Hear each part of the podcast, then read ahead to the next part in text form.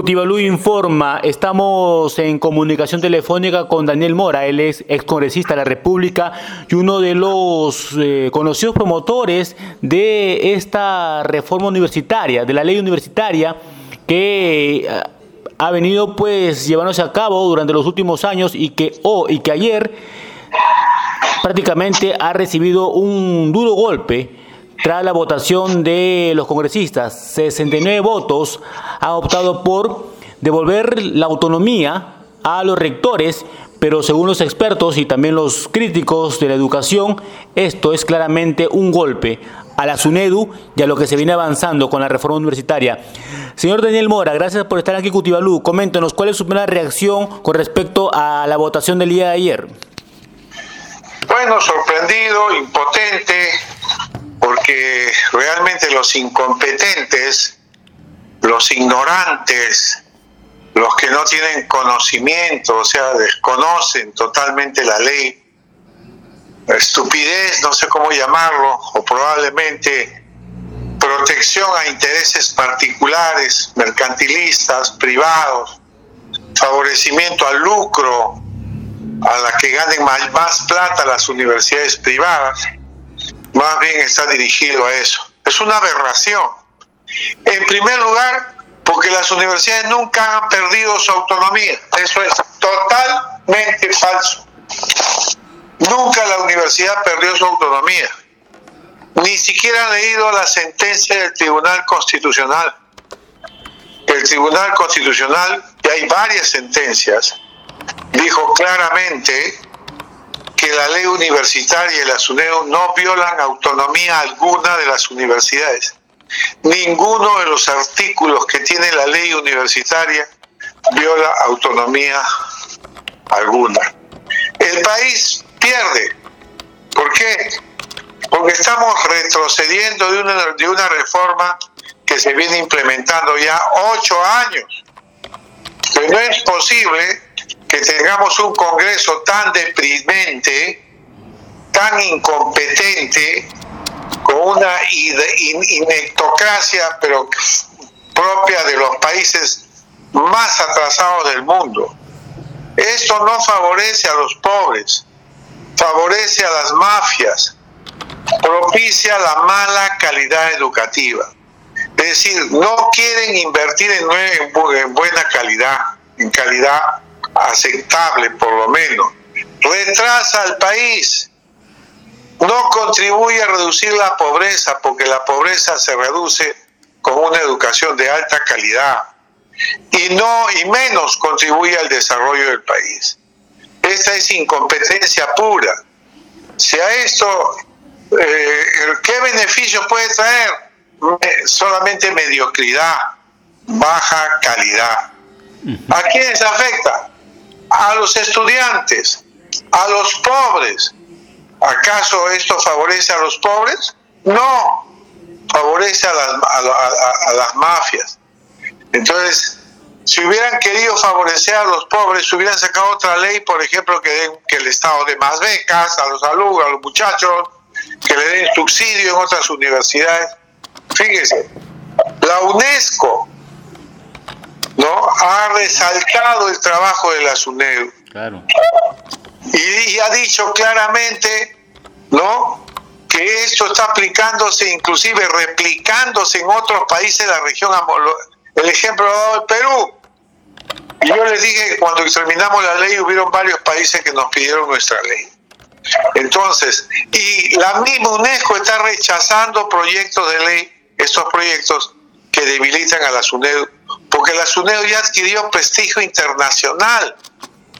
Entonces, es increíble que esto pase y que se junten perro, gato y pericote, ¿no? Para apoyar esta, esta contrarreforma. Se corta el avance de la reforma. Se junta Renovación Popular con el señor López Aliaga, increíble.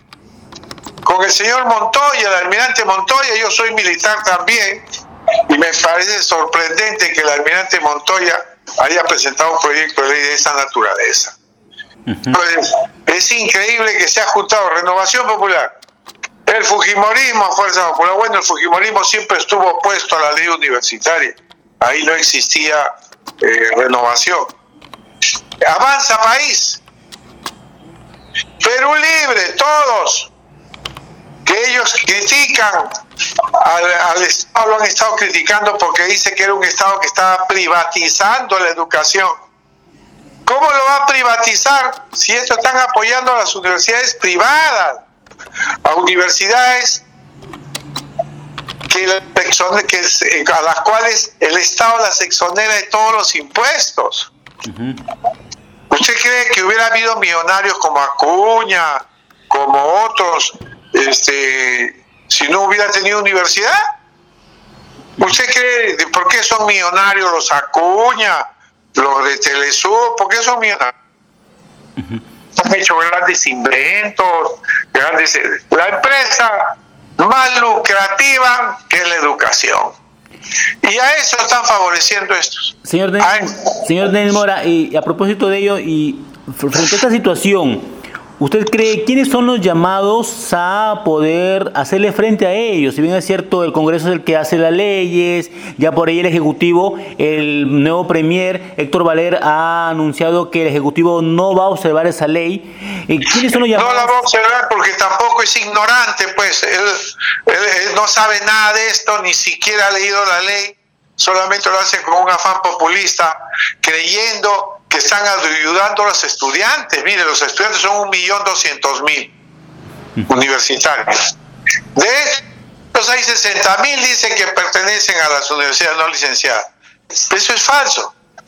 Más, sé que el 90% de muchachos que salieron de las universidades no licenciadas pasaron a las universidades licenciadas.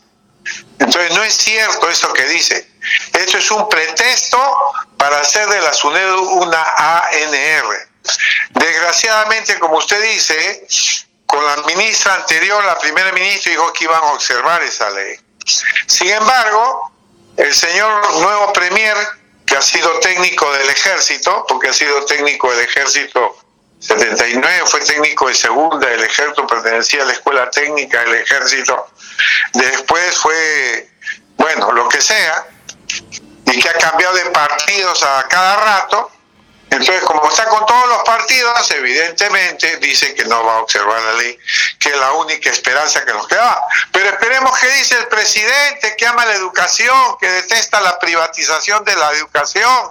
¿Qué dice el presidente? A ver, ¿qué dice? Ese es, una, ese es un aspecto que podíamos este, apreciar. Pero también otra forma es simplemente apelar al Tribunal Constitucional. ¿Por qué? Porque no se puede ser juez y parte. Yo no puedo poner a los rectores para que conduzcan la calidad cuando su universidad de uno de estos rectores que estén en la SUNEDU va a ser, va a ser sometida a un licenciamiento. ¿Qué va a decir el, rector de esa universidad que, que está en pleno proceso de licenciamiento? ¿Qué va a decir? ¿Va a jalar a su universidad? No. Por eso el Tribunal Constitucional dijo que no se puede ser juez y parte en las tareas de supervisión. Entonces, queda el Tribunal Constitucional. Pero antes de la segunda votación, que son siete días, también quedan las calles. Hay que salir a las calles. Hay que acostumbrarnos a, a hacer respetar nuestros derechos. Nosotros no estamos luchando por políticos de ningún tipo. Estamos luchando por la calidad educativa. La calidad no tiene color político. ¿Usted cree que la calidad educativa tiene color comunista, color capitalista? No. La ley es sumamente técnica, no tiene ningún color político. Más bien nosotros sacamos a Patria Roja del gobierno de las universidades. Quizás esto le molesta, pero a mí me admira que el almirante Montoya, que es anticomunista, ¿no? Según dice, haya propuesto, haya propuesto, ha hecho una propuesta de estas, ¿no? En la cual este prácticamente no se da, no sabe que los que gobernaban la NR eran todos casi de pata roja. Y Patria Roja estaba tratando de copar el sistema universitario durante años. Y eso ha sido un golpe duro a Patria Roja. Entonces, este, creo que todavía hay espacio, ¿no? poder este, protestar, para poder reclamar derechos, porque los padres de familia son los que pagan. ¿Y a quiénes les pagamos? A universidades a las cuales el Estado las exonera de todos los impuestos. Las exonera el impuesto de la renta, 30%, la exonera del IGB 18%, las exoneras de las aranceles de importación, del impuesto selectivo al consumo, hasta de los prediales, no pagan predial. Pueden tener 20 locales. A estas universidades se les está haciendo ese favor. Ok, listo. Muy bien, muchas gracias, señor Daniel Mora, por su tiempo y por habernos dado luces sobre esta situación. Vamos a estar atentos a ver, porque falta una segunda votación y esperemos pues que el Congreso escuche a la calle, a los expertos. Ojalá, ojalá, esperemos que la calle nos apoye como nos ha apoyado siempre, los estudiantes, los padres de familia, porque son ellos los que pagan los estudios y es penoso cuando un muchacho sale de estas universidades de baja calidad y no consiguen trabajo. Y es fácil verlos en los medios de comunicación, ¿no? periódicos, etcétera, cuando sale publicado de este un determinado puesto de trabajo y solamente quieren de determinadas universidades. Y esto va a seguir así. También deben pronunciarse las universidades licenciadas porque no es posible que las universidades licenciadas se hayan esforzado tanto durante años para mejorar su calidad y después vengan otras que la licencien simplemente por coimas, por cutras que se dan en nuestro sistema. Muchas gracias y un abrazo a todos ustedes. Muchas gracias. Fue Daniel Mora, ex congresista de la República. Continúe con la programación de Cutibalú.